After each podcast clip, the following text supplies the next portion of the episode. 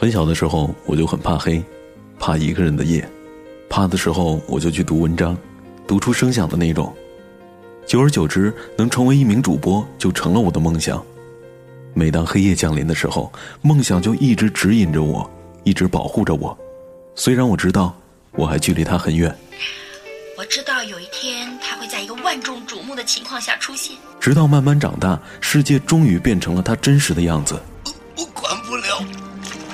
管不了，管不了，管不了！摔了那么多跤，我依然相信梦想和热血。齐天大圣孙悟空，七十二变，法力无边，变幻莫测，大圣齐天。啊，他真的是齐天大圣！别跟着我，小屁孩！啊，大大圣！二零一六，崭新的开始。每个夜晚，风帆都会和你在一起，让你的夜晚不孤单。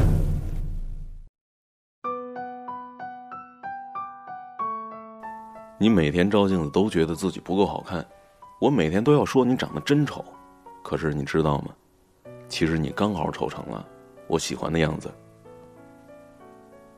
我身边有对情侣特别的受大家瞩目，因为男生是特别的帅气，而小姑娘却相当的朴素还有平凡。我第一次见到这男生的时候，直接被他帅醒了。他不说话，说话笑起来不笑起来的样子都是帅的。身边很多认识男生的人都很不解啊，为什么他最后跟这样一姑娘在一起了？不是没有长得很漂亮的姑娘追他，但是他怎么就不动心呢？我和这男生是大学特别要好的哥们儿，有一回我实在是忍不住了，在微信里面就开玩笑的问他：“嘿，哥们儿，你就不能换一女朋友吗？”哥们儿就回我说：“你们都觉得她不好看不漂亮，可是在我心里她就是最好看的。”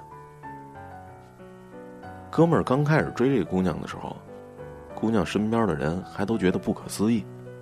毕竟我这哥们儿不仅念书成绩好，而且篮球打得好，最关键是什么？人长得帅呀！这种人丢在花痴泛滥的女生堆里，分分钟是被抢的渣都不剩的呀。而姑娘呢，就是一特别普通的人，长得一般，也没有什么特别突出的特长。那我哥们儿注意到她，只不过是因为有一次他打完篮球了。刚好看到这小姑娘帮忙刚入校的师妹拉行李呢，小姑娘明明自己个子很小，帮起别人来却满身都是力气。当时我这哥们就觉得，这姑娘真是一热心肠，于是就开始低调的追起这姑娘了。一开始姑娘还觉得很惊讶，并且身边很多人还提醒她：“哎，说不定她是跟别人打赌呢，哎，或者是闹着玩呢。”谁知道后来他们还真就在一起了。毕业没分手，工作异地没有分手，而且一直到现在，他们都要结婚了。我哥们儿就说了，姑娘对他是各种好，而且他喜欢他周到细致的心思，可以照顾到身边所有人的感受。一个懂得为别人着想的人，是善良的人。或者喜欢一个人，并不是因为他有多好看，你不是倾国倾城，但是却刚刚好能够填满我的眼睛。都说经常嫌弃你的人，一定是最爱你的人，这个一点不假。因为第一个嫌弃我长得丑的人就是我妈。呃，我妈呢，她总能在我身上找到一百种我丑的证据。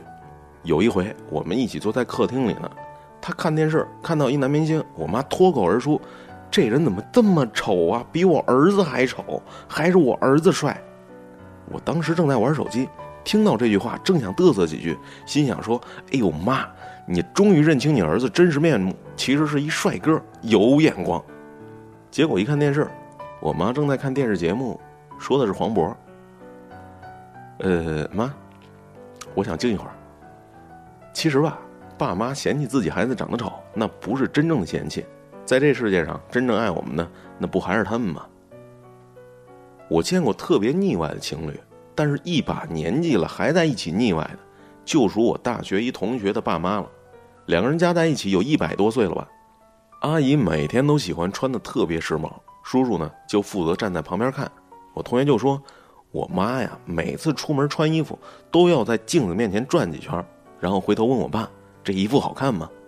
我爸就会一脸的色眯眯，哎不不，是笑眯眯的说：“好看，但是你更好看。”我同学跟我描述这一场景的时候，我都能感受到他当时受到的伤害。我同学就说：“其实我妈年轻的时候很漂亮，我爸也特别帅。看了这么多年，我都看腻了。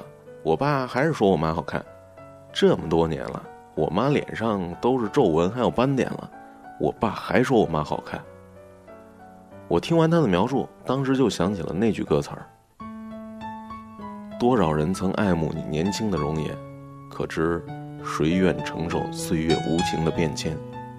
多少人曾在你生命当中来了又回，可知一生有你，我都陪在你身边。这大概是感情的最美好结局吧。喜欢你的人，不论你是不是倾国倾城，都觉得你好看。你每天照镜子都觉得自己不够好看，我每天都要说你长得丑。可是你知道吗？其实你刚好丑成了我喜欢的样子。每个人都会老去，无论年轻时候有多漂亮。脸上都会有皱纹，而真正的喜欢，真正的爱，就像是一壶酒，越久越好。好了，今天的故事就是这些。我是风帆，在郑州给你送去晚安的祝福，祝你做个好梦。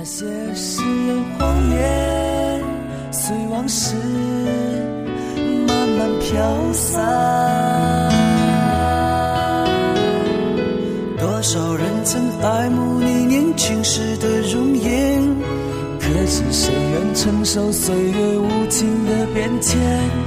多少人曾在你身边？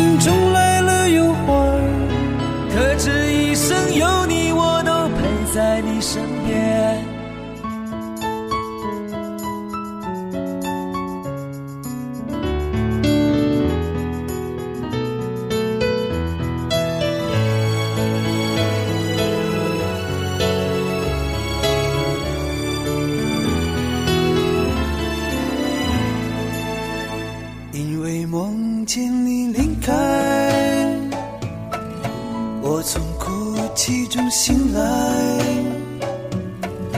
看夜风吹过窗台，你能否感受我的爱？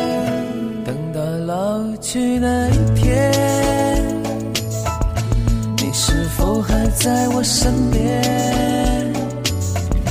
看那些誓言谎言，随往事。慢慢飘散。多少人曾爱慕你年轻时的容颜，可知谁愿承受岁月无情的变迁？多少人曾在你生命中来了又还。